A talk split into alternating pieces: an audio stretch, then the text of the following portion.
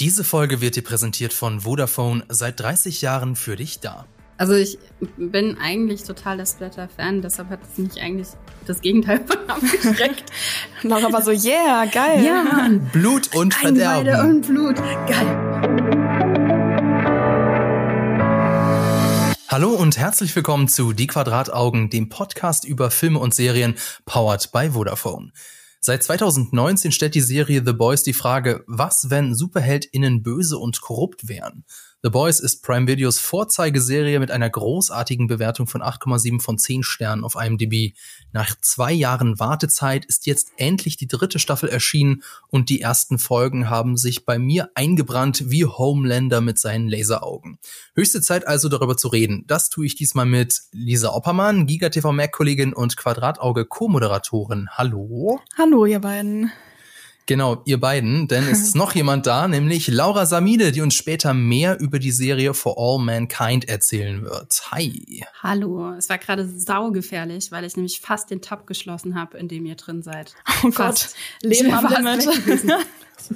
Oh, das wäre ja katastrophal gewesen. Dann hätten wir alles nochmal machen müssen. Das, Ja, ja. Diese, Diese diese, eine eine Minute. Minute. genau. okay, dann, dann mache ich einfach weiter, bevor uns der Schock noch irgendwie tiefer in die Knochen äh, sickert. Und zwar ähm, die Eisbrecherfrage, die wir ja normalerweise immer stellen, ist ja, was habt ihr denn zuletzt gesehen? Laura, was hast du denn zuletzt gesehen? Ähm, ich habe zuletzt die, die erste Folge von der dritten Staffel von For All Mankind geguckt. Deshalb kann ich, Ich hab- da auch da direkt drüber reden. Laura guckt so. einfach nichts anderes. Sie guckt einfach nur so uh, For All Mankind, aber in so einem Loop und dann sagt sie Ja. immer zwischendurch, sie guckt noch andere Serien, aber es stimmt gar nicht. Nee, das stimmt nicht. Ja. Ja, ich frage gerade, weil ich meine, wir haben ja später dann noch ein Segment, ob sich das nicht doppelt, ne? Oder ich äh, übergehe dich einfach, Laura, und frage Lisa, was sie als letztes geguckt hat. Laura wird einfach kurz, äh, kurz ins äh, Abseits gestellt. Nein, ich Ja. habe ähm, äh, Miss Marvel geguckt als letztes. Und das war Die sehr neue cool. Serie auf Disney Plus. Genau, also die erste, die erste Folge von der neuen Serie und ich muss sagen, ich fand es sehr sweet und ich glaube, das Internet fand es auch sehr sweet. Jedenfalls das meiste, was ich gelesen habe. Alle waren so, oder so ganz viele Leute waren, oh, ich habe irgendwie gar nicht so richtig mit der Serie jetzt so gerechnet sozusagen und jetzt habe ich die erste Folge geguckt und war so, wow, und Laura reißt die Arme hoch. Was, bedeutet das, Laura? Mir ist was eingefallen. Ich habe nämlich davor noch was anderes geguckt, was ich auch erzählen könnte. Gott sei Dank ist dir noch was eingefallen. Was ist es denn? Ähm, das Geiseldrama von Gladbeck.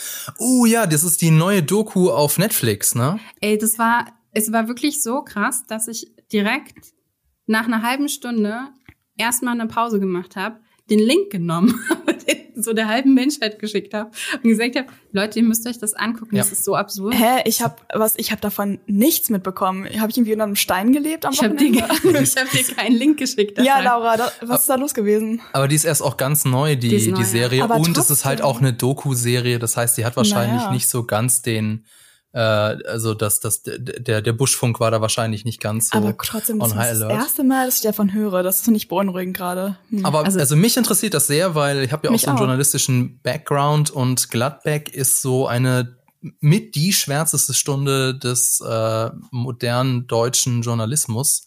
Äh, falls ihr davon nichts äh, gehört habt oder euch das nichts sagt, Gladbeck war ein Geiseldrama, das auch von der Polizei ziemlich scheiße gemanagt worden ist.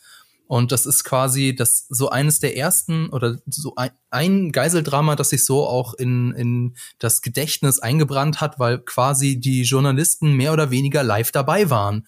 Also all das, was man heutzutage äh, wie selbstverständlich macht, nämlich den Tatort absperren und die Pressemeute einfach fernhalten, das hat man damals nicht gemacht. Und so kam es dazu eben, dass halt wirklich die Leute mit den, mit den Fotografen und mit den Kameras an das Geiselauto hinein. so im Auto sogar saßen, ne? Und im Auto saßen, im Bus saßen die Geiselnehmer, aber auch die Geiseln interviewt hat, haben, also furchtbar. Und das Besondere an der Doku, ich, ich Entschuldigung, ich, äh, ich nehme dir jetzt einfach alle, alle Worte vorweg, aber ich bin so begeistert, obwohl ich das noch gar nicht selber geguckt habe. Aber das Besondere an dieser Doku ist auch, sie besteht, soweit ich weiß, zu 100 Prozent, also es ist eine Rekonstruktion aus ähm, alten, ja, aus alten, äh, aus altem Footage. Ja. das Also sie haben nichts Neues dafür gedreht. Es Erzähl mal kein, was. Ja. Kein Voice-Over, nichts, sondern du hast einfach nur das Original-Footage und es ist einfach nur Du kriegst das mit, was du halt ähm, mitbekommst, wenn da Lücken in der ähm, Übertragung sozusagen war, dann kriegst du halt nicht mit, was passiert. Aber die Presse war eigentlich die ganze Zeit mehr oder weniger mit vor Ort. Ähm, und so wie du gerade gesagt hast, also es war wirklich, also es mutet sich für uns jetzt aus der heutigen Perspektive, mutet sich das komplett unvorstellbar an. Da, ste da, da steht die mhm. Polizei und dann läuft der Geiselnehmer, schlendert rüber zu der Pressemeute ähm, und wird da in aller Seelenruhe äh, Ruhe, äh, interviewt. Ähm, die bieten ihm das Feuer an und zünden seine Zigarette an. Er kann da so ein bisschen irgendwie rumphilosophieren, steht da bestimmt irgendwie so 15 Minuten oder so. Und es ist, also es, es ist so, so es absurd. ist so merkwürdig. Es ist wirklich so absurd, weil du die ganze ja. Zeit so denkst und du merkst trotzdem, ähm, da kommt natürlich dann trotzdem auch immer wieder zwischendrin irgendwie so diese Gefahr rein, ne? Weil der hat die mhm. ganze Zeit eine Pistole. Der hat die ganze Zeit die Pistole und die richtet er, also einmal steckt er sich die Pistole auch in den Mund rein. Und du denkst die ganze Zeit so, Leute, Leute, was passiert hier? Was macht die hier eigentlich gerade?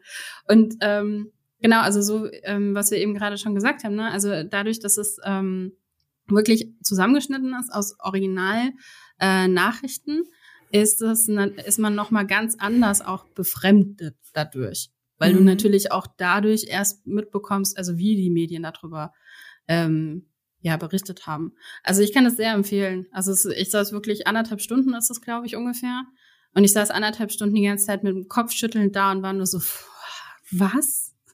Und ich meine, ich habe das auch äh, damals irgendwie so im äh, Journalismusstudium hat man das ja auch irgendwie alles mal so durchgenommen und mal irgendwie erzählt bekommen. Und nichtsdestotrotz, wenn du das nochmal so siehst, du kennst halt so die einzelnen Ausschnitte vielleicht mhm. mal, weil du die mal auf YouTube gesehen hast, aber wenn du das nochmal so in den kompletten Kontext dir anschaust, denkst du ja nur so, What? so um, verrückt. Und um das nochmal äh, deutlicher zu machen, das ist mir jetzt gerade aufgefallen, als ich das nochmal gerecapt habe. Klar, jede Doku hat irgendwie Original-Footage.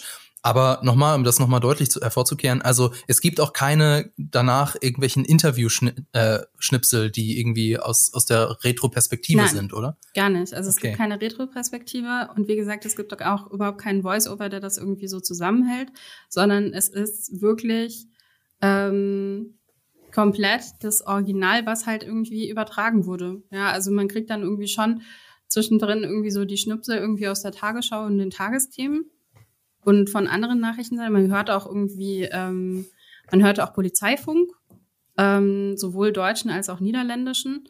Man hört so die Interviews, ähm, die damals irgendwie ähm, dann auch mit den Geiseln gemacht wurde und sieht sie. Aber genau, es gibt keinen Voice-Over, der irgendwie äh, narrativ da durchführt. Mega interessant. Also Netflix hat da ja so das ein oder andere Do Crime-Doku ähm, in, in der Bibliothek Rohwälder zum Beispiel, ähm, erinnere ich mich auch dran, dass mhm. da hat man irgendwie schon mal was von gehört, aber so richtig mit anfangen, was kann man da nicht und deswegen interessiert mich das sehr. Ja. Ähm, Lisa, dich hatten wir dann ja wieder abgewürgt. Was war es nochmal bei dir?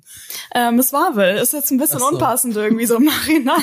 Das ist das komplette Gegenteil. Das ist äh, nicht so deprimierend, ähm, wahrscheinlich auch nicht so faszinierend, aber trotzdem super süß. Also ich muss sagen, ich habe die ähm, Comic-Vorlage jetzt nie gelesen, ähm, aber finde es irgendwie cool, dass man, also ich finde, Marvel macht da so was wieder was Neues, was sie vorher noch nicht probiert haben. Also ich, ähm, Miss Marvel ist okay, ich werde jetzt nicht so viel spoilern eigentlich. Also auf jeden Fall ist es so ein Kind und die geht zur Schule, es ist so ein Coming-of-Age-Ding und ähm, da gibt's so ein, also quasi coole auch so stilistische Sachen, die Marvel da probiert hat. Zum Beispiel, dass so Sachen, die sie denkt oder sagt, dass sie auf einmal so an Häuserwänden erscheinen und so und ähm, das finde ich irgendwie ganz kreativ und irgendwie ist es ganz nett, wenn man halt ähm, also ich glaube, wenn man diese Doku geguckt hat von euch, die er gerade empfohlen hat, und dann ist man völlig K.O. und denkt so, what the fuck, dann sollte man diese eine äh, Folge Miss Marvel gucken und äh, ist dann vielleicht wieder ein bisschen fröhlicher und freut sich. Das hast du sehr schön zusammengefasst. Vielleicht noch, also ich habe natürlich auch mitbekommen, dass es diese Serie gibt, aber ich habe mir so gedacht, na, wahrscheinlich bin ich nicht so die richtige Zielgruppe. Sollte ich die als äh, Mittelalter weißer Mann auch gucken oder ist das eher so eine Kinderserie? Also ich finde, du kannst es gucken, weil nämlich die Protagonistin ist ähm, halt auch mega der krasse Marvel-Nerd. Also die ist halt so ähm, in der Schule und ich glaube, ihr ganzer Spind ist irgendwie auch voller so Marvel-Leute und sie liebt ähm, hier Carol Danvers. Also jetzt fehlt mir gerade der Name Captain Marvel, Captain Marvel. ähm, und will halt irgendwie da in der ersten Folge auf so eine Convention und ich glaube, wenn man halt ähm, selbst so ein Filmnerd ist, dann erkennt man sich da auch oder ich habe mich da auch so ein bisschen wiedererkannt, so in meinen Nerd-Hochphasen von äh, diversen äh, Filmen und äh, Seriengeschichten. Und, okay. Ja. Was dann hast du denn als letztes geschaut? Ja, das, das wollte ich nämlich gerade sagen. Dann gebe ich das vielleicht auch mal eine Chance, denn auch etwas, von dem ich erst gedacht hätte, dass es mir wahrscheinlich nicht so gefallen äh, wird, wie es dann, wie es mir dann gefallen hat, ist Made, die Miniserie auf Netflix. Ähm, die hat der gute Marco Risch mir ja empfohlen. Die, darüber haben wir ja mal kurz gesprochen hier in, einem, in einer anderen Podcast-Folge. Und ähm, die erste Folge, mit der ersten Folge habe ich noch so ein bisschen gefremdelt, aber dann später, also spätestens seit der zweiten Folge, hat mich das voll gehuckt. Einfach ähm, klasse Geschichte von einer sehr jungen Mutter, die ähm, ja aus den Fängen ihres Ehemanns ausbrechen will, weil der ähm, sie so ein bisschen, ja, ich na, ein bisschen missbraucht, das ist so ein bisschen schlecht ausgedrückt, aber ähm, also abusive relationship heißt es äh, im Original. Also es, es ist, steht ganz kurz davor, dass der Ehemann handgreiflich wird und mhm, bevor es soweit kommt, will sie, will sie ausbrechen. Und ähm, das ist tatsächlich basiert auf äh, einem Buch von einer Frau, die das, genau das gleiche durchgemacht hat.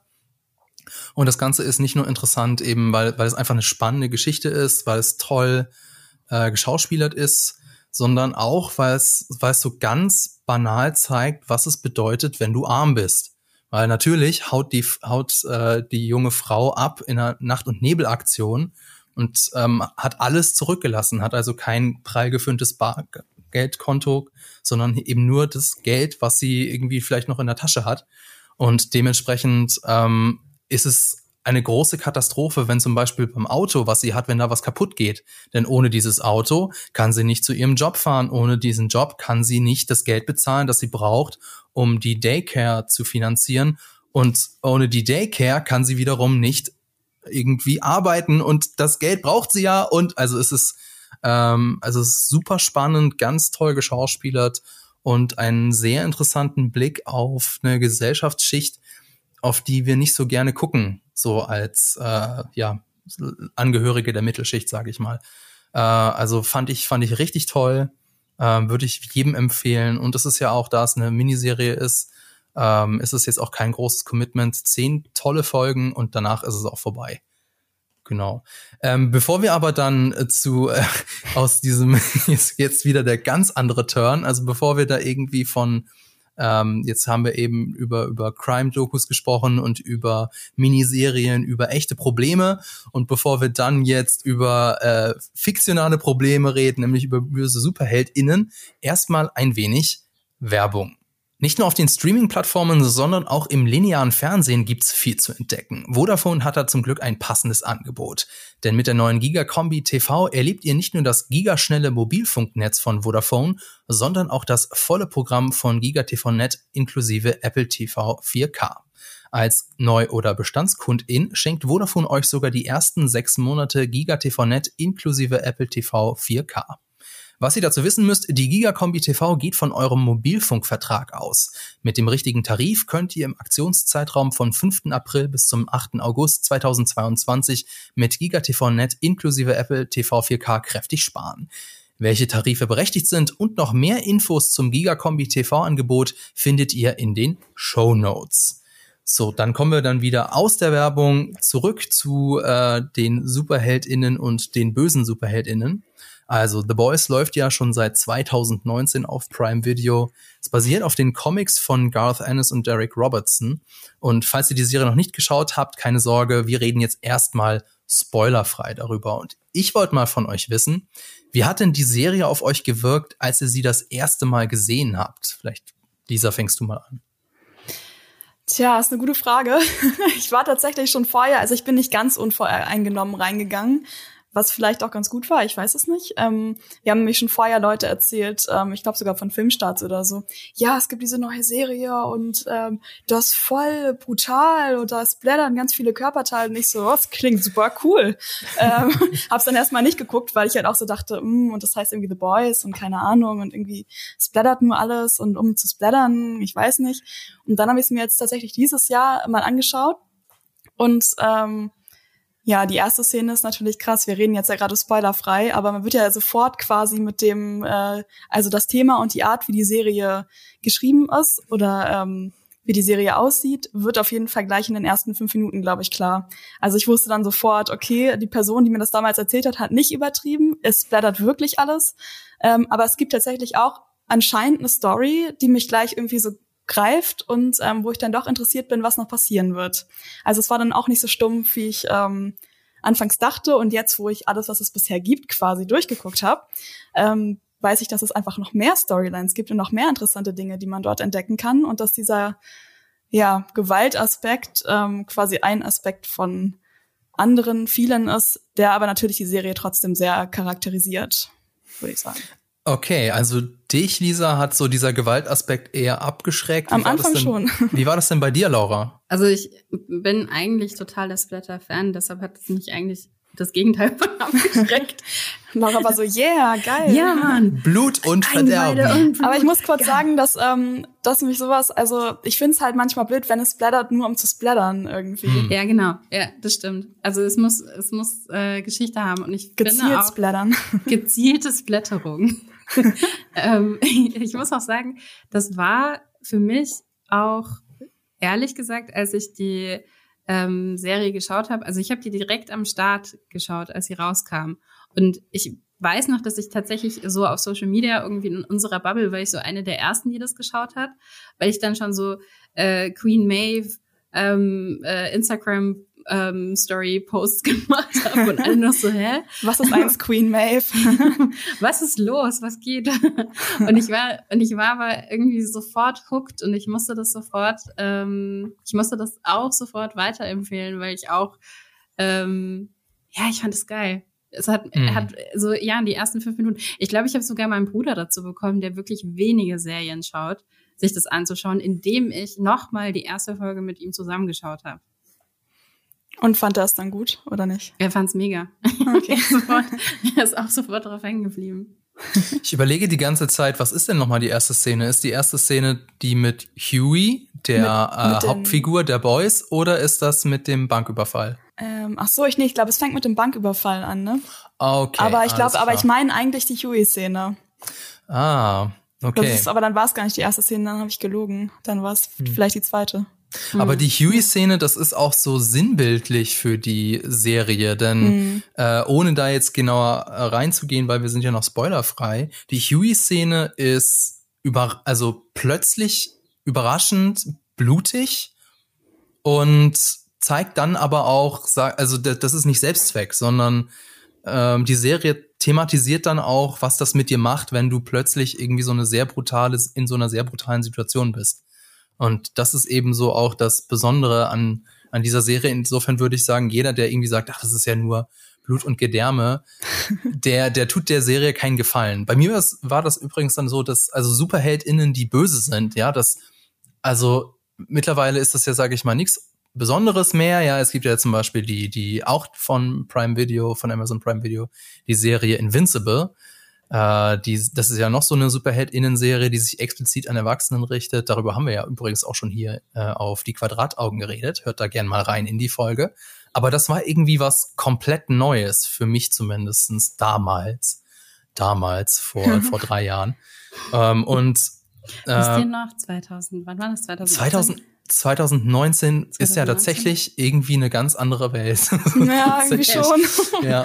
Oh. Und also das einfach dieses, das, das hat, das fand ich so krass. Und ähm, also es ist ja nicht nur so, dass da, da viel gesplattert wird, sondern es ist halt auch eine ganz böse Satire auf, äh, auf unsere aktuelle ja, Welt, in der, also in der du nicht ins Kino gehen kannst, ohne an mindestens zwei SuperheldInnen-Filmen vorbeizulaufen. Also wir sind ja besessen mit SuperheldInnen, sei es in Comicform oder sei es in Realfilmform, Realfilmform.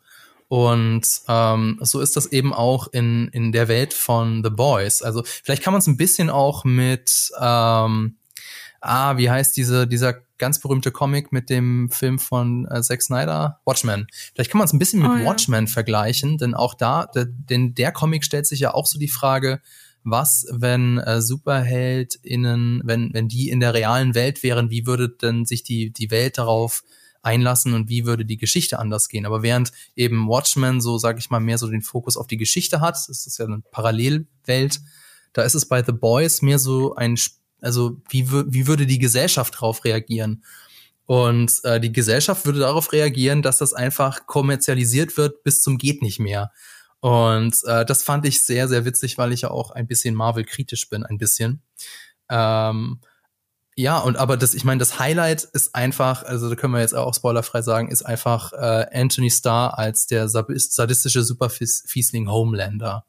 Also ich glaube, wenn es den nicht geben würde, ich glaube, die Serie The Boys würde gleich mal um 50 Prozent von ihrem Appeal verlieren, oder? Ja, der Typ ist krass irgendwie. Also allein, was der ja immer schon mit seinem Gesicht macht, so. Und ich finde, das ist einer von diesen Bösewichten, oder er spielt den so, ähm, die quasi super gruselig sind, ohne dass sie halt so was richtig, also ich meine, er macht doch super viele verstörende und brutale Sachen, aber auch selbst wenn er so quasi seinen ruhigen Moment hat, dann ist das immer gruseliger, als ähm, wenn er wirklich irgendwie wen abmurks oder so.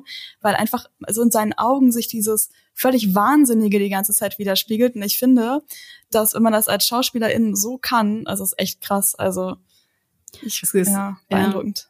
Da, da spielt ihm natürlich aber auch die Narrative irgendwie in die Hände, weil vieles von dieser Suspense kommt natürlich auch daher, dass er halt einfach sehr impulsiv manchmal reagiert. Und das lernt mhm. man dann relativ schnell und dann weiß man irgendwie, okay, man kann hier immer damit rechnen, dass irgendwas passiert. Ich fand aber auch, muss ich ehrlich sagen, also wenn wir schon von den Bösewichte, Wichten und Wichtinnen reden, äh, Stormfront in der, in der zweiten Staffel, die fand ich auch wahnsinnig beeindruckend. Ähm, und die hat ähnliches, ähnliches äh, ausgestrahlt, wo du halt mhm. halt so dachtest, so, okay, was passiert hier als nächstes? Ähm, genau, also das, das Fest ist auch so ein bisschen gut zusammen, was ich so faszinierend an der Serie finde, denn ähm, sie ist so, also ich würde sie tatsächlich mit Breaking Bad und Game of Thrones vergleichen, äh, was schon viel über die Qualität der Serie aussagt, denn einige Szenen sind eben so dramatisch wie Breaking Bad. Also wir haben die Boys auf der einen Seite, die gegen die SuperheldInnen, die Soups auf der anderen Seite kämpfen und die Boys, The Boys haben nun mal, das sind normale Menschen, die haben halt alle keine Superkräfte und so wie in Breaking Bad denke ich mich da auch, denke ich mir da auch die ganze Zeit, okay, wie kommen die aus dieser Situation wieder heraus? Und der andere Vergleich, Game of Thrones, ne, da sind die Fieslinge ja auch so schön böse und äh, macht es Spaß, denen zuzugucken. Und das war tatsächlich so für mich so das, was die, die zumindestens in der ersten Staffel das Ganze so unfassbar dramatisch gemacht hat, weil du musst quasi jederzeit damit rechnen, dass Homelander durch das Dach bricht und alle unserer Lieblingshelden oder Heldinnen mit seinen Laseraugen tötet, was natürlich nicht passiert, weil dann wäre die Serie vorbei, ist schon klar, aber das hat so für mich irgendwie spannend gemacht. Ich finde es voll krass, dass ich glaube, ich weiß nicht, wann sie damit angefangen haben, ob es schon in der ersten Staffel oder der ersten oder zweiten waren, dass sie irgendwann, quasi bevor Homelander ankam, immer nur so ein gemacht haben. Und dann, wenn man das hört, dann weiß man schon so, fuck, jetzt steht Homelander wieder irgendwo auf irgendeinem Balkon und kommt da an irgendwie. Also es ist irgendwie, das ist genauso wie, ach, das ist jetzt vielleicht ein bisschen spoilery, aber in der zweiten Staffel war ich auch ähm, immer so ein bisschen unsicher in manchen Momenten, weil immer gewisse Dinge auf einmal Menschen passiert sind, wo sie gewisse Körperteile ah, ja. verloren haben. Mhm. Und manchmal, wenn Menschen zu lange geredet haben, war ich so, saß ich immer so, so einge, jetzt sieht man das nicht, weil ich das nur als Move mache, gerade vor der Kamera bei unserem Aufnahmetool, aber ich habe mich immer so ein bisschen weggedreht, weil ich so war, oh nein, gleich passiert etwas. Mhm. Und ähm, genau, bei diesem Geräusch hat es so ein bisschen so dieses ähnliche, äh, diesen ähnlichen Effekt gehabt bei mir. Ich finde ja den Vergleich mit Game of Thrones auch noch von einer anderen Perspektive ganz interessant. Und zwar, Game of Thrones ist ja auch bekannt dafür, dass gerade die ersten Staffeln noch sehr ähm, soziologisch angelegt sind, ne? wo es irgendwie darum geht, was macht eigentlich die Gesellschaft mit dem Individuum und weniger psychologisch, weil die, also die, da gibt's ja diese, diese tolle Theorie, ähm, die ich auch ähm, von der ich großer Fan bin und die ich auch glaube, dass nämlich die letzten Staffeln von Game of Thrones psychologisch geschrieben worden sind und eben die ersten, die eben noch auf Martins Werk beruhen, eben soziologisch geschrieben sind. Also das heißt, es geht um die Gesellschaft und was die Gesellschaft mit dem Individuum macht und dann am Ende geht es darum, was das Individuum ähm, mit der Gesellschaft macht. Und ähm, bei The Boys ist es nämlich eben auch genauso, dass du halt beides hast. Ja, also die ähm, internieren das natürlich irgendwie immer ganz geschickt, weil es, weil es geht immer darum in dieser Serie, okay, ähm, die pure Existenz, worüber wir schon gesprochen haben, von Superheldinnen, was macht es? Was macht es mit der Gesellschaft was macht es mit dem Individuum? Du siehst auch immer wieder die Reaktion von ähm, den ganz normalen Menschen, die ähm, auch interagieren mit, mit äh, Superheldinnen. Und ähm, gleichzeitig reflektierst du auch, weil du diese, diese Erfahrung ja auch hast durch Marvel und durch DC, reflektierst du auch, du kommst gar nicht umhin, immer wieder dein eigenes Verhalten zu reflektieren und das auch noch mit reinzubringen, ne? Also in diese, in diese Grenzerfahrung, die diese Serie mhm. irgendwo auf eine gewisse Das ist aber auch mein Lieblingsaspekt bei der Serie tatsächlich, dieses, dass einem so der Spiegel vorgehalten wird und auch dieses äh, quasi, was eigentlich immer noch so der, oder jetzt vielleicht nicht mehr ganz so doll der Fall ist, aber vor allem in den ersten beiden Staffeln, dass halt nur so hinter den Kulissen den Leuten bewusst ist, wie scheiße diese ganzen Superheldinnen eigentlich sind. Und die, ähm, diese quasi die Masse in Anführungszeichen ist so, oh mein Gott, das sind die tollsten Menschen und wir lieben sie und alles machen sie richtig und ide idealisieren die halt total. Und ähm, genau, das ist so immer dieser Widerspruch, der jetzt ja auch in vor allem in Staffel 3 vielleicht sogar ein bisschen angeknackst ist, aber ähm, das wäre ja vielleicht wieder ein Spoiler, wenn ich jetzt darüber reden ja, würde. Ja.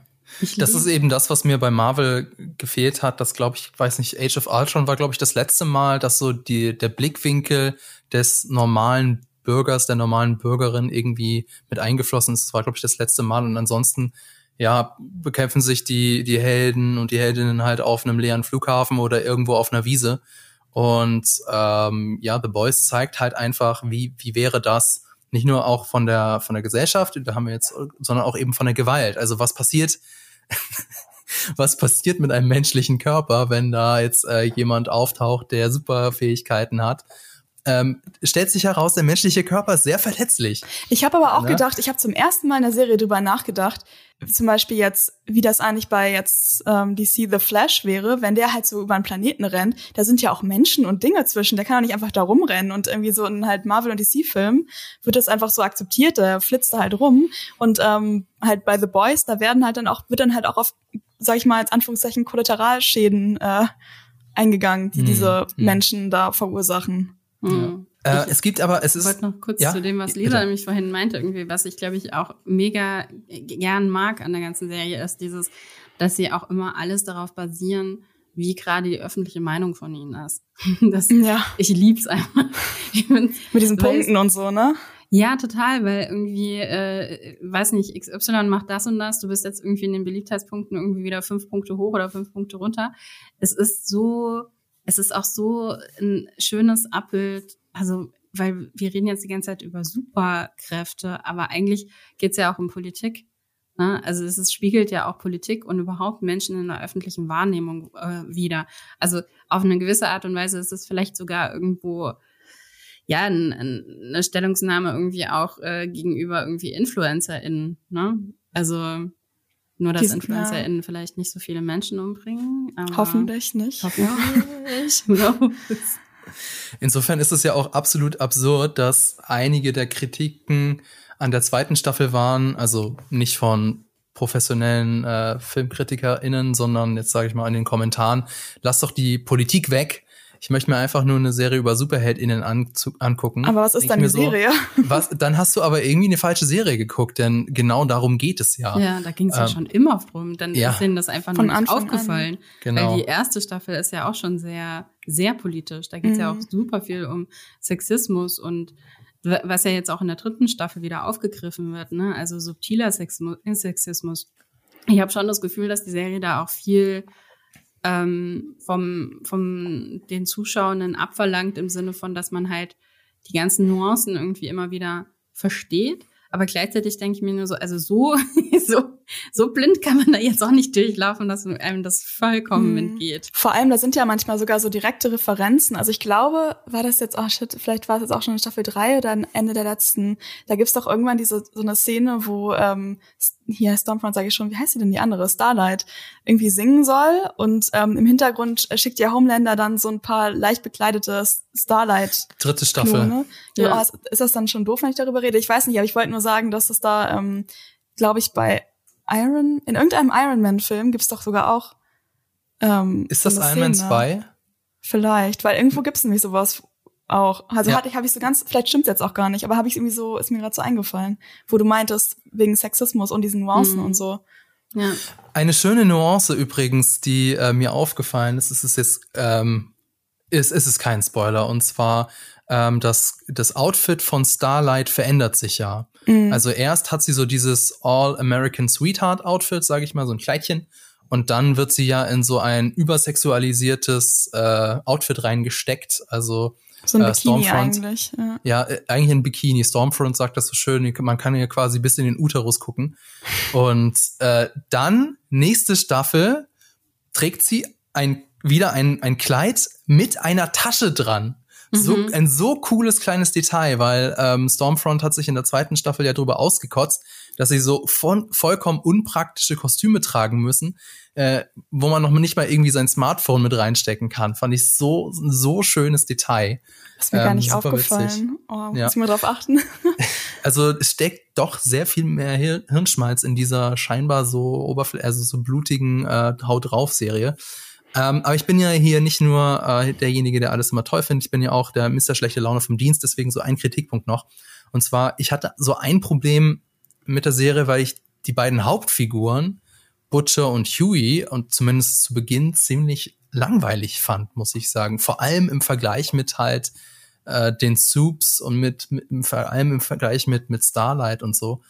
Ähm, aber das, das ist auch gar nicht so schlimm, denn die Nebenfiguren bekommen seit Staffel 2 mehr Raum und werden dadurch auch interessanter. Also ich bin immer noch nicht der größte Fan von, von Huey, aber die anderen Boys, also Frenchie und äh, Milks Mother, was für ein dummer Name, mm. die äh, werden ja jetzt noch nee, Mother's weiter Milk heißt ja. Mother's Milk, ja genau.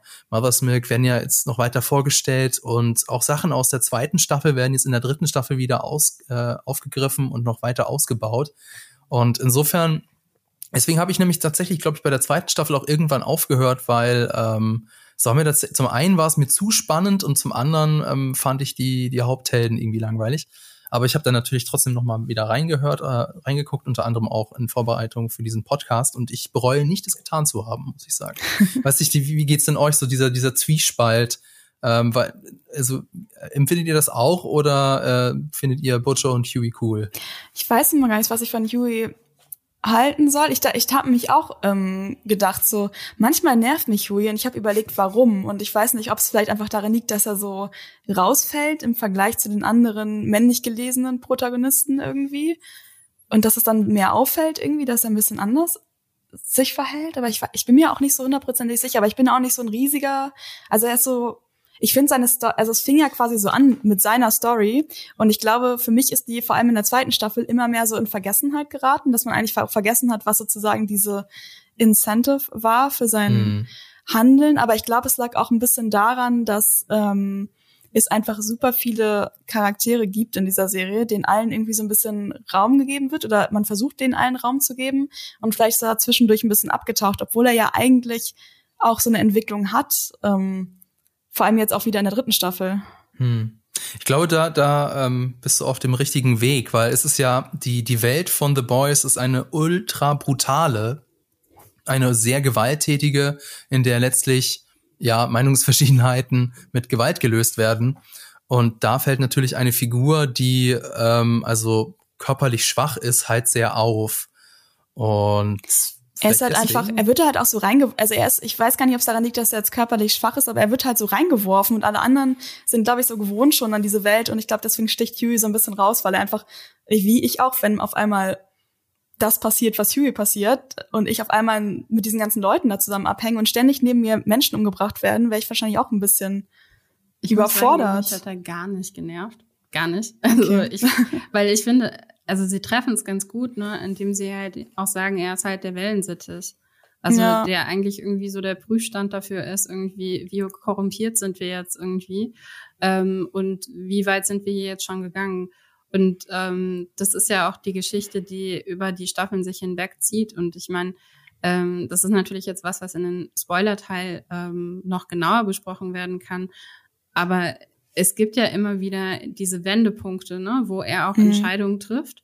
Ähm, und die haben genau was damit zu tun. Und ähm, er ist am Ende, ist er ja trotzdem auch immer noch eigentlich einer der Hauptprotagonisten, weil viele von den Entscheidungen, die er trifft, führen erst zu Handlungen. Ne? Mhm. Und dadurch, finde ich, kann ich da nicht so ich kann nicht auf ihn schauen und sagen, okay, ich finde jetzt mega nervig, was du machst, oder ich finde dich gerade irgendwie sehr langweilig, sondern auf eine gewisse Art und Weise ist er für mich auch wie so ein Anker, den ich immer wieder anschauen kann, um zu gucken, okay, wo sind wir denn jetzt gerade? Ich bin gerade auf der moralischen Zerfallskala gelandet.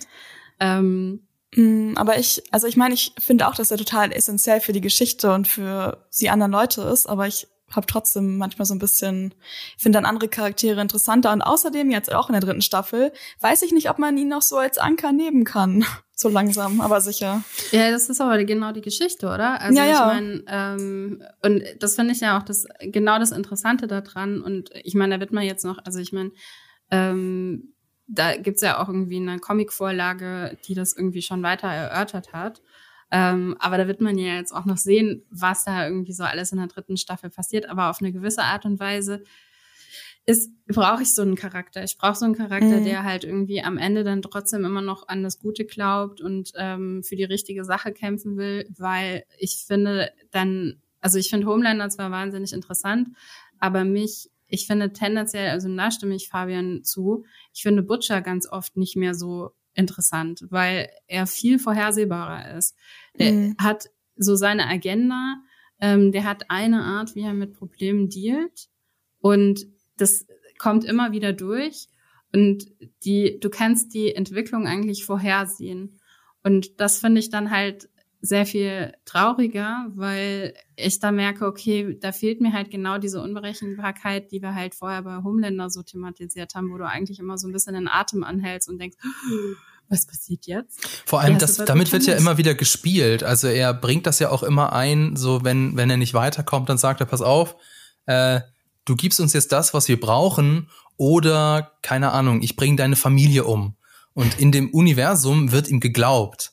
Mhm. Aber also weiß ich nicht, wie es euch geht, aber ich als Zuschauer ähm, würde nicht, also habe jetzt nicht das Gefühl, ja, der wird das tatsächlich machen, sondern irgendwie. Doch, ich schon. Echt? ja. Okay. Obwohl er manchmal finde ich auch so, es gibt immer mal so wieder so einen soften Moment, wo ich denke, ah, vielleicht hat er jetzt doch mal eine andere Reaktion auf irgendwas, was ihm gesagt wird oder so. Und dann kommt doch wieder so ein Classic Butcher-Ding von wegen, ich schneide dir die Hand ab oder so. Und ich bin so, hm, okay, hat Aber sich er nicht sagt verändert. das immer nur, er tut es dann doch nicht. Naja, aber meistens sagen dann die Leute ja auch äh, nicht das quasi, was dazu führen würde, dass er es macht, oder? War das logisch? Also quasi, er muss es nicht tun, weil Leute ihm sowieso das geben, was äh, er dann will.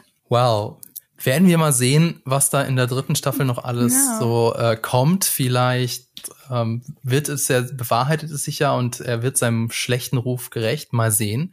Ich würde vorschlagen, dass wir dann jetzt in den Spoilerbereich kommen, wenn ihr nicht noch irgendwas dringend loswerden wollt. Also wir haben jetzt sehr lang und sehr ausführlich die, die Serie in den Himmel gelobt. Das heißt, wenn ihr bis hierhin durchgehalten habt und ihr habt sie noch nicht geguckt, dann habt ihr jetzt doch, denke ich, schon mal so einen Eindruck davon. Und äh, also ich würde auf jeden Fall sagen, gebt der Serie eine Chance, schaut mal rein. Sie ist unfassbar spannend und äh, hat einen sehr schönen, fiesen, schwarzen Humor. Also, Spoilerwarnung, wenn ihr die dritte Staffel nicht geguckt habt, dann äh, müsst ihr jetzt weiter skippen. Timecode in der äh, ja, in den Show Notes. Ansonsten reden wir jetzt über die dritte Staffel auch mit Spoilern. Also die dritte Staffel, die ist seit dem 3. Juni draußen. Zur, ähm, bis zur Veröffentlichung dieses Podcasts haben wir die vierte Folge schon gesehen, die ersten vier Folgen. Und äh, ganz kurz, worum geht's? Also die Boys sind so auf der Suche nach einer Waffe, mit der sie Homelander jetzt töten wollen. Also man hat versucht in den Staffeln davor, ihn irgendwie einzuhegen, irgendwie ein, ein Druckmittel ähm, in, in der Hand zu haben. Das hat nicht funktioniert und jetzt, ja gut, jetzt versucht man halt äh, Homelander umzubringen. Und was auch neu ist, es gibt ein jetzt ein temporäres Compound V, also dieser Superheldenstoff, der aus normalen Menschen äh, SuperheldInnen macht der genannt äh, V24, V24. Äh, die Marketingabteilung überlegt sich da noch einen cooleren Namen. Und Butcher und Huey nehmen es. Äh, in den Comics ist das übrigens, äh, glaube ich, schon von Anfang an so. Also in den Comics haben The Boys auch alle Superkräfte. Das ist so einer der Storystrang und der andere ist, dass Homelander immer immer größenwahnsinniger wird. Also er entledigt sich nach und nach von allem, was ihn irgendwie zurückhält und am Ende, äh, also jetzt äh, Folge 4, hat er sogar ähm, Stan Edgar, also den, den CEO von Ward, von der Firma, ähm, geschasst und jetzt, jetzt steht ihm wirklich alles offen und es ist ihm alles egal. Also, sind jetzt schon vier Folgen draußen. Wir sind also schon halb durch. Wie äh, ist denn jetzt so? Wie gefällt uns denn jetzt so die, die dritte Staffel bis jetzt, Laura? Ähm, ich bin noch, also ich find's gut so, also ich habe immer noch Spaß dran, aber auf eine gewisse Art und Weise ist es für mich gerade noch ein bisschen ungreifbarer und langweiliger als die ersten zwei Staffeln. Also ich merke das daran, dass ich jetzt schon zweimal während der Folge eingeschlafen bin und wieder zurückspulen musste. und dann auch das ist auch geil, bei so einer Serie einzuschlafen einfach. Was ist so schlummerig? Ich, Ach, so gemütliche Serie. so gemütlich, da kann man einfach mal wegnicken. ähm, ich glaube, also es ist, ähm, ich habe eigentlich total hohe Erwartungen gehabt. Vielleicht hat das auch was damit zu tun. Ich habe natürlich, also ich bin ja auch ein großer Supernatural-Fan und ähm, Eric Kripke äh, der Showrunner von The Boys ist ja auch der von Supernatural. Und ich meine, ich war natürlich total aufgeregt, als ich dann äh, gehört habe, Jensen Ackles kommt jetzt zu ja. The Boys. Oh mein Gott. Also es ist ja sowieso, ich meine, es gibt ja da auch immer wieder, ähm, also ich glaube, mein Lieblingskopfnicken an Supernatural ist ja ähm, Jim Beaver. Ich weiß nicht, ob euch das aufgefallen ist. Der ähm, einer von den Politikern, der jetzt auch für ähm, als Präsident äh, antritt. Und der heißt bei The Boys Robert Singer. Und der heißt bei Supernatural auch Robert Singer, weil, also Bobby, hm. Bobby Singer. ist euch nicht Der Verteidigungsminister. Nee, genau. Nee. Ja, also ich war, ich äh, kröle jedes Mal, wenn er auftaucht. Hey, hey, my boy. ähm, nee, genau. Also ich glaube, ich bin im Moment gerade noch so ein bisschen unterwältigt. Ähm, hat vielleicht echt was damit zu tun, dass ich auch irgendwie Stormfront in der zweiten Staffel einfach äh, interessanter fand, äh, fand jetzt äh, als diese ganze Geschichte irgendwie um Soldier Boy. Aber wer weiß, was da jetzt noch passiert, weil jetzt äh, nimmt das ja noch mal einen anderen Turn. Und mich hat das aber auch noch nicht so richtig krass abgeholt, irgendwie mit dem, ähm, mit den äh, Drogen.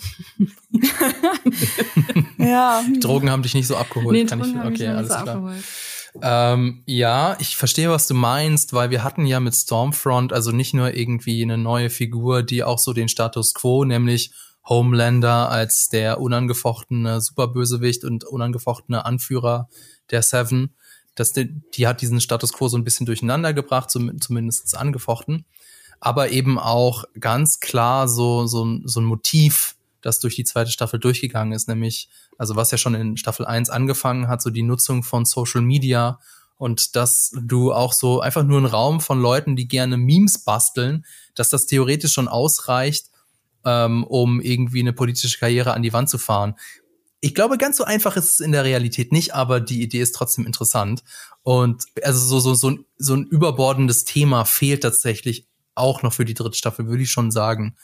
Ähm, aber wie hat's denn dir gefallen, Lisa? Ich glaube, du wirst schon die ganze Zeit dagegen sprechen, oder? Nee, will ich gar nicht. ähm, ich äh, habe tatsächlich, als Laura angefangen hat zu reden, war ich so, oh mein Gott, genauso geht's mir, weil ich war vor dem Podcast so, shit, ich habe noch gar nicht so eine richtige Meinung zu der Serie. Was mache ich denn jetzt, wenn mich jemand danach fragt? Hilfe. Ähm, bei mir ist es nämlich auch so, ich habe überlegt, so, ich finde es irgendwie ganz so gut halt, aber ich irgendwie bin ich noch nicht so richtig gehuckt und ich habe auch überlegt, woran es liegt und bin auch darauf gekommen, auf dieses ähm, es gibt da nicht so eine ein oder gab es jetzt noch nicht so eine eindeutige Richtung.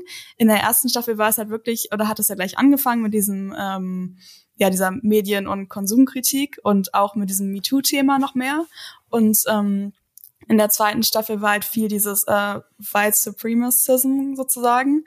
Und ich fand außerdem diese Idee auch echt kreativ, dass halt Stormfront so ein Nazi einfach war von früher mhm. und dass der irgendwie jetzt immer noch da ist und ähm, das ist jetzt ja auch quasi das jetzt hier, wie heißt er denn? Ähm, Soldier Boy, ne? Mhm, und by the Boy. way, das ist so schlimm. Ich habe heute Morgen festgestellt, an was, an was erinnert mich Soldier Boy? Es gibt doch diesen Rapper, der auch so heißt, aber mit so O-U-L-J. Und, ähm, und dann war ich so, oh mein Gott, er heißt so wegen Soldier Boy, also Soldier. Und das ist mir zum ersten Mal aufgefallen. also Side Story. und jetzt habe ich einen Ohrwurm von diesem einen Lied, was er hat, dieses, ähm, nee, ich sing's jetzt nicht, aber ist auch egal. Vielleicht habt ihr jetzt auch diesen Ohrwurm, wer auch immer das gerade hört. Ähm, es tut mir leid. Ähm, anyway, auf jeden Fall ist das ja so ein bisschen, ähm, quasi, das hat man jetzt ja auch schon so ein bisschen gesehen, dass jemand sozusagen aus der Vergangenheit jetzt ähm, in der heutigen Zeit irgendwie ja, naja, diesmal aufgetaut wird sozusagen. Und ähm, genau, und äh, jetzt habe ich das Gefühl, es geht vor allem gerade mehr um die Charaktere oder die Charaktere werden oder wurden bis jetzt noch ein bisschen mehr ausgebaut, was vielleicht gar nicht so schlecht war an sich, weil es ja wie gesagt sehr viele gibt und es gar nicht so doof ist, denen mal ein bisschen mehr Raum zu geben. Wobei das Homelander so ein Maniac ist, ähm, hat man ja in den letzten zwei Staffeln schon mitbekommen. Und jetzt ist halt wirklich das, was du meintest, Fabian, das Interessante, dass er ja wirklich sozusagen oben angekommen ist mh, niemand mehr hat, ähm, der ihn sozusagen aufhalten kann oder ihn irgendwie so unter Kontrolle hat. Aber gleichzeitig ähm, brauchte er bis jetzt ja auch immer so eine Art Mentor oder Mentorin oder so eine Zufluchts Person, was ja in dieser komischen Situation endete, dass ähm, Homelander da ja einmal, das fand ich eigentlich ganz cool, dieses Gespräch, bei ähm, Butcher da auf dem Balkon auf einmal aufgeschlagen ist und mit ihm Tee trinkt und ihm auf einmal so ein bisschen was so, so seine Seele ausschüttet, so mit Worten, dass das ja alles so doof ist und die ärgern ihn ja alle und so.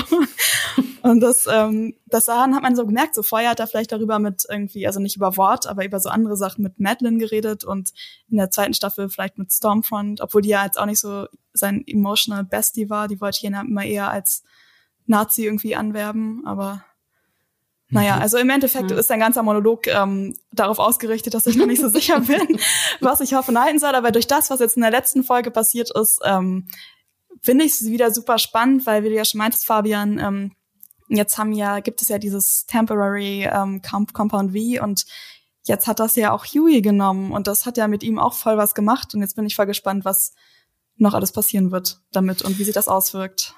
Also das zu Homelander, da, äh, da habe ich auch noch einen, einen Aspekt, mit dem würde ich gerne über, also den würde ich gerne mit euch bereden, aber jetzt vielleicht noch mal zurück zu dem, wie ich so die Staffel finde. Also ja, genau so wie du sehe ich es auch, nämlich in der Staffel geht es mehr um die Figuren an sich und ihre ihre Reise. Also wir haben das davor schon ja gesagt. Huey ist so der Kanarienvogel, der ähm, das, das Bild wird, glaube ich, in der, in der Serie nie erklärt. Ich, ist, ist damit gemeint, so die, die ganz früher, so die Bergarbeiter, die, Bergarbeiter, die, ja. ja, die mit den Kanarienvögeln in, äh, unter Tage gefahren sind. Und äh, wenn also das Wetter, so nennt man das, also die Luft unter, unter der Erde, wenn die zu schlecht geworden ist, sind die Vögel umgefallen und gestorben. Und dann wussten sie, okay, jetzt müssen wir hier raus, jetzt ist ja hier gerade Kohlenmonoxid oder so, keine Ahnung. Also mhm. ich glaube, das ist damit gemeint.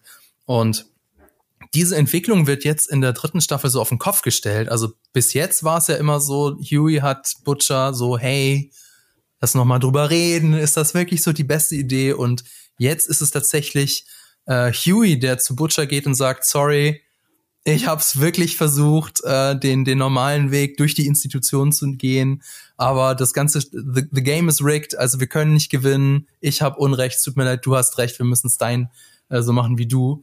Ähm, ich also, ich lehne mich mal sehr weit aus dem Fenster und sage, das wird wahrscheinlich nicht ewig so bleiben. Wahrscheinlich wird es da irgendwie einen Moment geben, wo dann so, nein, wir müssen auch irgendwie äh, so ein bisschen Moral ist vielleicht doch ganz gut. Schauen wir mal, ähm, wie, inwieweit das äh, stimmt, weil ähm, ja, Moral ist ja gut, aber ich meine, wenn du halt so jemanden hast wie Homelander, kommst du mit Moral nicht so weit, aber gut. Ähm, aber wie, also Laura, wie, äh, Quatsch, Lisa, wie du gesagt hast, es geht halt mehr um die Figuren und insofern finde ich das auch immer noch spannend, denn es wird immer noch, es werden immer noch Sachen gezeigt, die mich halt irgendwie erschüttern. Zum Beispiel ähm, Homelander, da, haben, da denken wir jetzt, okay, von dem haben wir jetzt wirklich schon alles gesehen. Also das Flugzeug in der ersten Staffel, mhm. das er da hat abstürzen lassen. Das war so schrecklich, diese Oder Szene. Äh, ich denke mir gerade, was, was war noch so krasses, was er in der zweiten Staffel gemacht hat weiß ich, ähm, diese, diese Traumsequenz, wo er die Gegendemonstranten alle niedermäht, ja. Und, und jetzt haben wir was anderes, was Neues, Fieses gesehen, und zwar der, das Dinner mit, äh, mit The Deep. Oh. Wo er mhm. äh, den Oktopus, oder ist es ein Kraken? Ich weiß es nicht. Ich glaube, es ist ein Oktopus, wo er den Oktopus fressen muss. Mhm. Holy shit, das ist nicht so brutal wie andere Szenen aus der Staffel, aber das ist so böse auf so einer auf so einer anderen Ebene, weil nichts davon ist ja zufällig.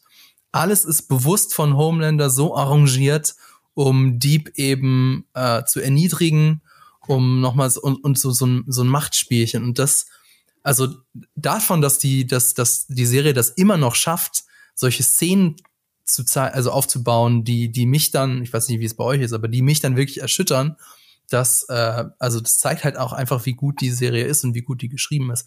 Und was ich auch noch ganz cool fand, ähm, in vielen Serien wird ja zu Beginn ein Mysterium eingeführt, ja, also dass die Neugier und Spannung hochhalten soll. Beispiel Star Trek Discovery Staffel 2. Was hat es mit den Signalen auf sich, die zeitgleich in der Milchstraße aufgetaucht sind? Uh, das müssen wir jetzt erkunden. Und das zieht sich dann durch die ganze Staffel. Und klar hat auch The Boys so einzelne Mystery-Elemente, ja, also wie, ähm, wie ist äh, Soldier Boy von den Kommunisten umgebracht worden? beziehungsweise ne, was was was steckt da jetzt dahinter? Was hat es mit dem ähm, mit dieser Wohngemeinschaft auf sich? Aber das ist gar nicht so wichtig, weil das wird meistens in der nächsten Folge schon irgendwie aufgelöst und es gibt da jetzt nicht so dieses Mysterium, das sich das durch die ganze Staffel zieht, sondern The Boys zieht seine Spannung aus der Geschichte und den Interaktionen mit den Figuren. Und hangelt sich und von einem Deswegen, ich habe ja vorhin schon äh, The Boys mit Breaking Bad verglichen und stehe auch immer noch zu diesem Vergleich. Und einfach dadurch, dass ich jetzt innerhalb von zwei bis zweieinhalb Staffeln so die ganzen Figuren auch kennengelernt habe, finde ich das immer noch interessant und deswegen fehlt mir so dieses übergeordnete Motiv auch gar nicht so sehr, weil ich finde die Geschichte an sich immer noch so spannend, dass ich immer noch unbedingt wissen will, wie es weitergeht und ähm, ich komme komm ganz schlecht damit zurecht, dass es immer nur eine Folge pro, äh, pro Woche ist. Dann hätte ich noch einen Aspekt, äh, mit dem ich gerne, über den ich gerne mit euch reden würde, nämlich Homelander eskaliert ja mit jeder Staffel mehr. Und ich habe so die Befürchtung, irgendwann ist da halt einfach ein Limit erreicht. Weil du kannst es ja Sachen nicht immer weiter und weiter ähm, höher schrauben. Irgendwann ist halt mal Ende Gelände. Und deswegen wollte ich mal von euch wissen, sollte Showrunner Eric Kripke entscheiden, Homelander muss sterben, was bedeutet das eigentlich für die Serie? Ich habe am Anfang so gesagt, also für mich macht äh, Homelander so 50 Prozent von dem Appeal von The Boys aus.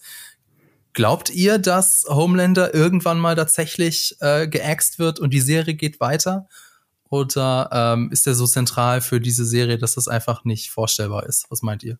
Ich finde er schon sehr zentral, aber wir haben jetzt auch gerade ähm, ein Video in der Mache für GigaTV Mac, wo es ja genau um die Parallelen zwischen Butcher und Homelander auch gehen wird. Und ich kann mir schon vorstellen, dass die Geschichte von beiden irgendwann einfach ihren, ihren Zenit erreicht hat. Und ähm, dann fände ich es eigentlich auch ganz interessant, nochmal weiterzumachen, an, einer, an einem anderen Punkt weiterzumachen, weil es ja durchaus auch noch andere Charaktere in der Serie gibt, die ähm, die böse sind, beziehungsweise die auch sich als, ähm, ja, als Antagonist oder Antagonistin eignen. Ich bin mir immer noch nicht so hundertprozentig sicher, zum Beispiel, dass Stormfront wirklich tot ist.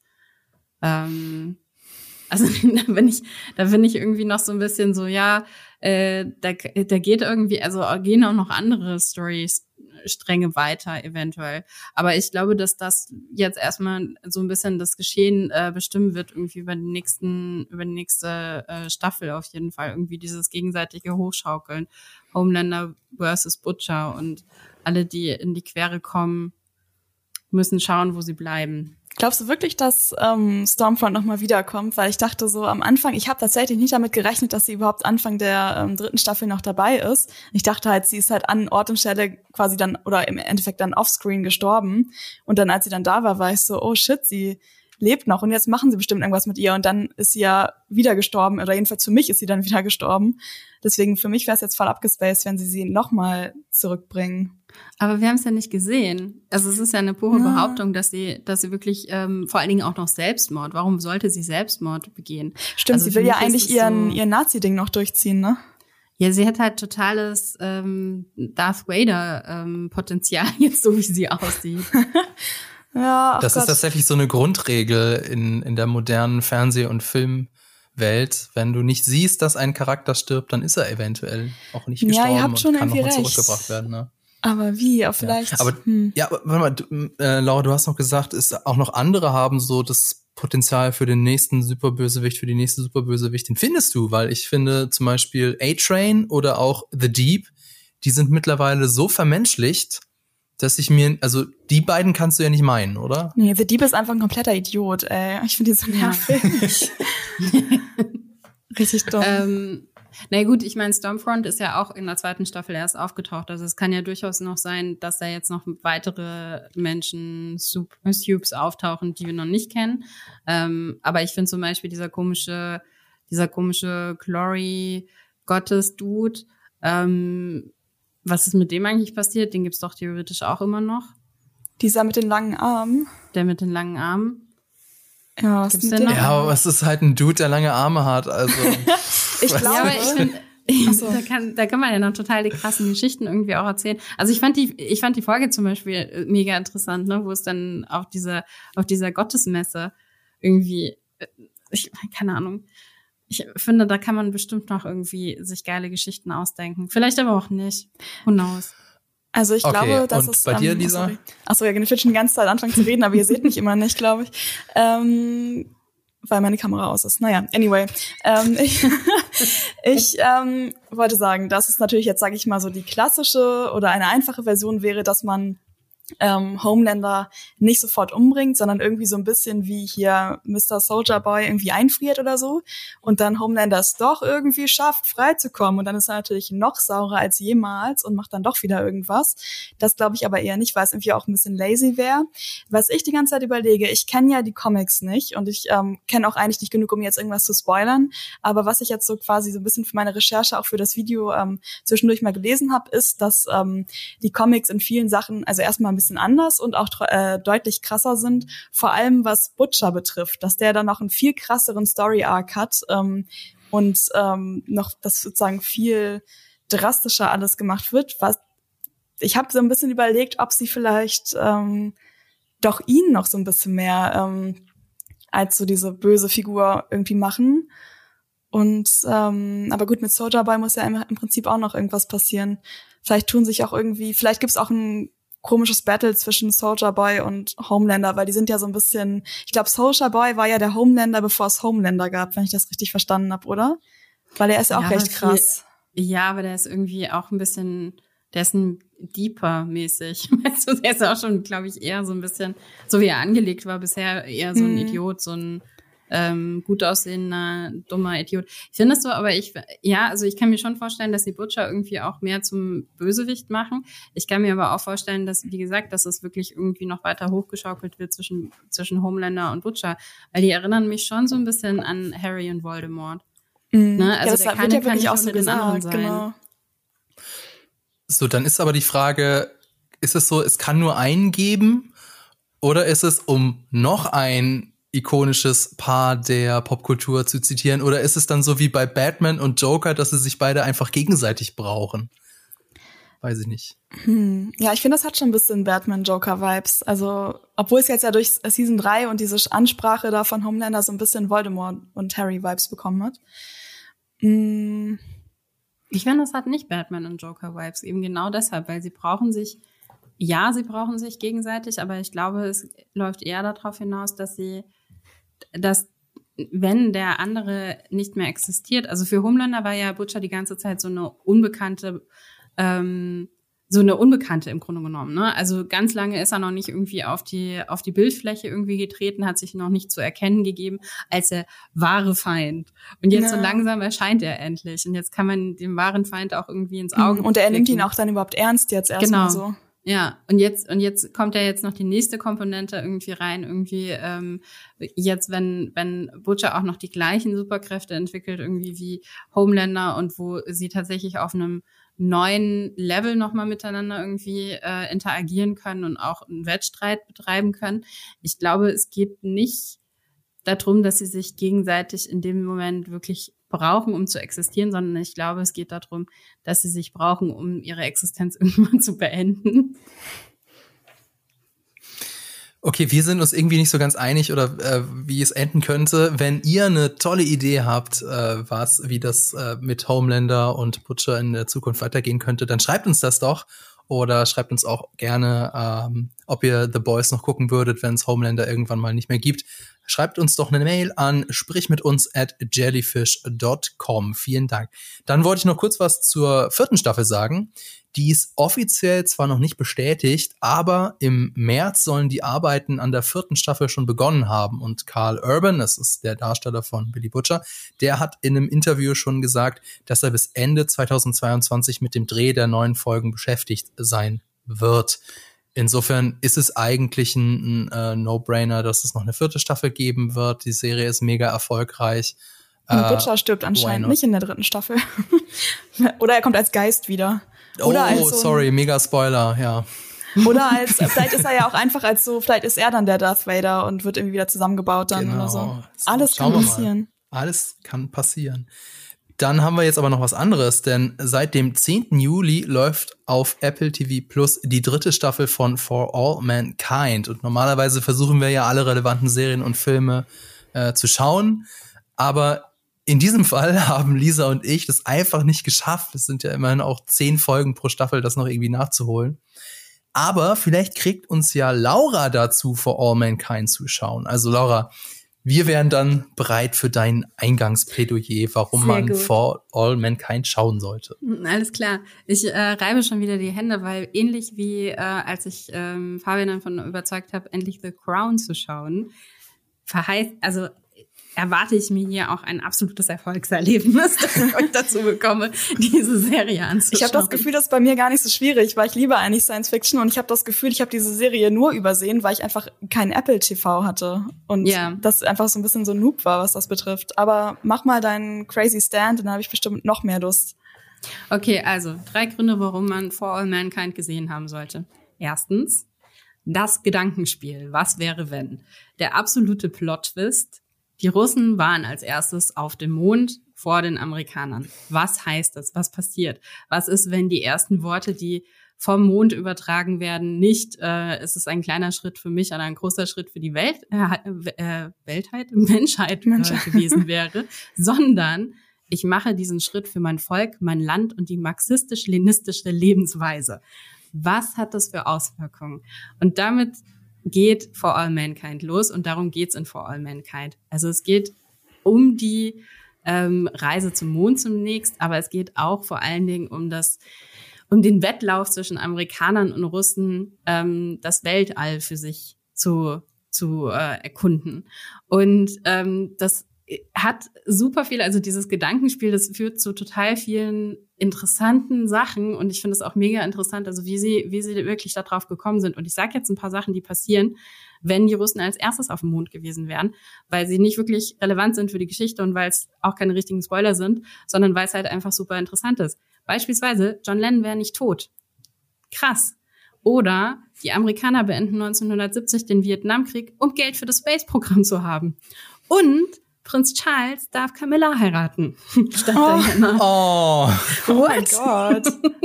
Das ist so random, diese Idee. Das war jetzt nicht das Erste, woran ich jetzt gedacht hätte an Prinz Charles, wenn ich an Weltraum denke. Aber okay. Genau. Also es hat einen absoluten Ripple-Effekt. Ähm, diese eine Situation. Sie waren zuerst dort. Was passiert sonst noch? Und hm, ähm, denkt ihr, wir leben vielleicht in der Darkest Timeline und gar nicht oh die anderen? Ja. Hm. Durchaus möglich. Weil das Interessante daran ist ja, dass ähm, eben genau durch diese Situation, dass dann eben die Russen auch als erstes eine, eine ähm, Kosmonautin ins Weltall schicken, wird dann von den Amerikanern auch sehr ähm, heftig in die äh, weibliche Raumfahrt ähm, äh, investiert. Und ähm, das führt zu dem genialen Spruch, A woman's place is in space ähm, dann reden wir tatsächlich auch davon, dass äh, die Frauenbewegung hier irgendwie relevant ist für die Geschichte. Wir reden aber auch grundsätzlich tatsächlich um über technologische Möglichkeiten. Ähm, wir reden hier in der Serie auch über Zeitsprünge. Also wir, wir rasen da irgendwo durch. Wir haben mal in den, in den 60ern, 70ern angefangen. Die ähm, dritte Staffel spielt jetzt schon ähm, lass mich lügen, ich glaube irgendwie in den 80ern oder sogar Anfang der 90er. Also es ist mega, mega interessant, dieses ganze Gedankenspiel mitzugehen und es macht Spaß. Und ähm, wie viel davon spielt quasi wirklich im All und wie viel auf der Erde? Kann man das irgendwie so sagen? Also ist da so viel, sieht man so viel Weltraum-Stuff? Ja, man sieht okay, wahnsinnig geil. viel Weltraum-Stuff und damit komme ich schon zu meinem Punkt zwei: Die Bilder. Hm. Apple TV Plus ist ja, ist ja dafür schon bekannt, dass sie halt einfach ähm, in 4K auch übertragen. Ne? Also du hast halt einfach eine sehr viel höhere Übertragung als jetzt beispielsweise bei Netflix, aber auch bei Prime. Ähm, das heißt, wenn du gutes Internet hast ähm, und einen guten Fernseher hast, dann wirst du sehr in den Genuss kommen, diese unglaublich toll fotografierten Bilder zu genießen.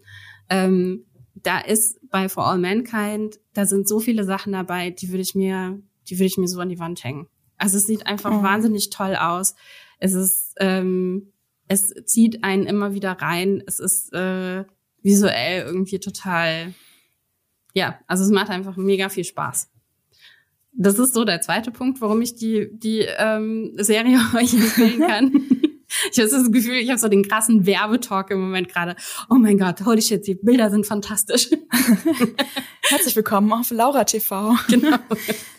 ähm, und ähm, also der dritte Grund, warum ich die Serie einfach total gerne mag, ist, es ist, also ich will gar nicht sagen, dass es nicht ein bisschen absurd teilweise ist. Also passieren schon echt krasse Sachen und ähm, genau, wie du schon richtig sagst, also es ist im Grunde genommen schon Science Fiction, obwohl es sehr real ist, ne? Aber es ist die ganze Zeit super dramatisch. Also jetzt die erste Folge von der dritten Staffel, ich saß schon wieder danach da und war so, ja, krass. Ja, vor alle anderen.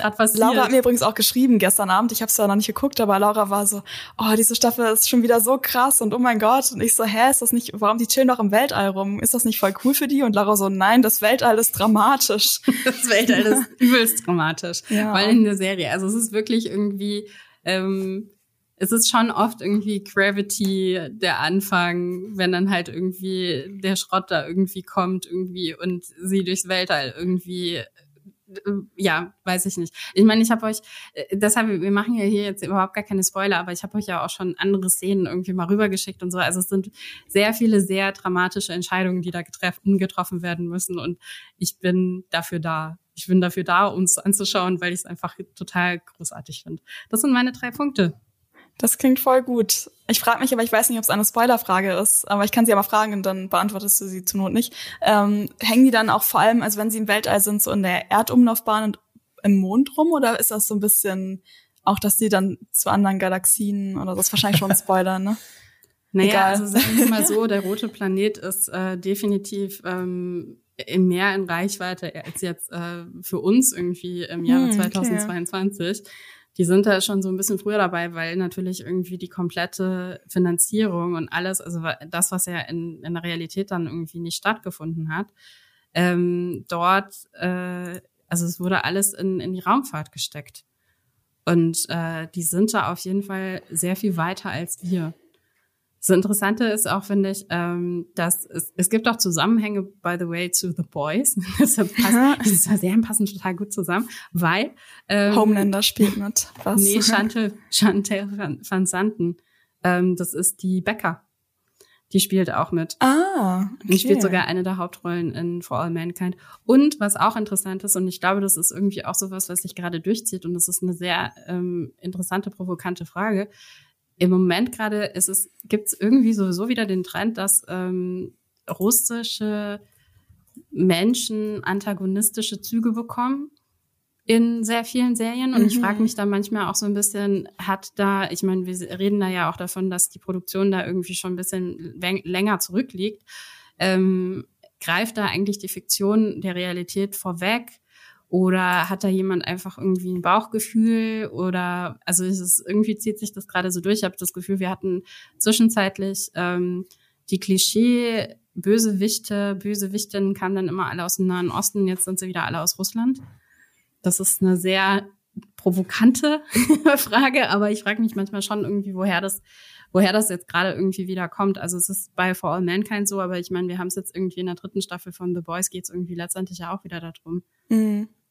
Ja, das ist ja irgendwie auch, ähm, wie du schon meinst, dass es dann jetzt mal kurz wegging und jetzt wiederkommt. Das, das hängt ja irgendwie super viel zusammen bei so amerikanischen und russischen äh, ja, Produktionen sozusagen. Das, ich glaube, da könnte man so richtig gut so eine wissenschaftliche Arbeit drüber schreiben oder keine Ahnung, vielleicht sogar ein Video-Essay machen, ähm, quasi, mhm. wie sich das so entwickelt hat oder so. Ja. Hm, also auf jeden Fall auch sehr zusammenhängt mit, ähm, also es ist quasi nicht nur es ist eh nicht so richtig Eskapismus, sondern mehr so, man, in, man ist in seiner eigenen Realität und über, also ein bisschen wie bei The Boys, was wir eben meinten, dass man ähm, seine eigene Realität ständig hinterfragt, sozusagen. Auf eine gewisse Art und Weise jein. ah. Ein ganz klares Jein. weil, weil ein bisschen, also ich glaube, bei For All Mankind ist es, ist es auch gesellschaftskritisch, man kann auch, man bekommt auch in gewissen Hinsichten äh, den Spiegel vorgehalten. Äh, ich frage mich, ob das jetzt sogar noch mehr wird, wenn wir jetzt irgendwie in, in die 90er kommen, wenn wir in die 2000er Jahre kommen, was ja wahrscheinlich als nächstes dann kommen wird. Ähm, wobei sie dann natürlich auch überlegen müssen, dass ab irgendeinem Zeitpunkt, also die die äh, Charaktere werden ja in der Serie alle gealtert, ne, durch mhm. Make-up irgendwie und ähm, sind ja irgendwann aber dann einfach auch zu alt, um noch im Weltall rumzuturnen. Ähm, oder vielleicht auch nicht. Man weiß, was da jetzt noch alles passiert in der Forschung dort. Aber es ist auf jeden Fall die Frage irgendwie, äh, also du hast auf jeden Fall den gesellschaftlichen Spiegel tendenziell eher, was so die 70er angeht. Also gesellschaftliche Strukturen, ähm, Feminismus, der Aufkommen irgendwie von, von ähm, der Frauenbewegung, ähm, auch Rassismus wird ähm, besprochen, auch sowas, was ja auch in The Boys irgendwie immer wieder ein Thema ist. Also es sind schon sehr viele gesellschaftskritische Themen mit drin, aber es ist, es geht da natürlich komplett anders um als The Boys. Es ist nicht irgendwie der Faustschlag aufs Auge, es kommt ein bisschen subtiler daher. Mhm. Ja. Ja, dann würde ich sagen, dann vielleicht kaufen wir gleich mal ein Eis und setzen mich vor den Fernseher und gucken mal die erste Folge oder so. Auf jeden Fall guter Pitch, Laura. Sehr guter Pitch, ja. Und wenn Sehr ich nicht so viel anderes hätte, was ich noch gucken würde, eventuell würde ich es auch gucken. Mich, mich macht sowas ein bisschen traurig, so dieses Plädoyer voller Begeisterung, denn also For All Mankind ist, denke ich mal, auch gut geschrieben gehe ich jetzt mal davon Sonst aus. Sonst würde Laura es auch nicht mögen. Oder? Ja, genau. Ja. Und The Boys ist auch ziemlich gut geschrieben und ich sitze halt an einem Text über die nächsten Star Wars Serien. Und ich würde mir wünschen, dass warum kann denn nicht mal eine Star Wars Serie auch einfach mal gut geschrieben sein? Vielleicht wäre das in so einer alternativen Realität, wo die Saf jetzt als erstes auf dem Mond wären. Vielleicht wären dann auch die Star Wars Serien ja. anders. Hm, aber könnte es als Star Wars geben, wenn es den echten Star Wars gibt? Oh mein man Gott. weiß es nicht, man weiß es nicht. Insofern ähm, würde ich sagen, das war's für dieses Mal. Wenn es euch gefallen hat, dann lasst uns doch einen Kommentar da, schreibt uns eine Rezension bei Apple Podcast oder folgt uns bei Spotify. Vielen Dank fürs Zuhören, vielen Dank auch an euch, Lisa und Laura. Danke an das Team im Hintergrund und natürlich an Vodafone. Bis zum nächsten Mal und lasst euch nicht von Homelander wegbrutzeln. Ciao.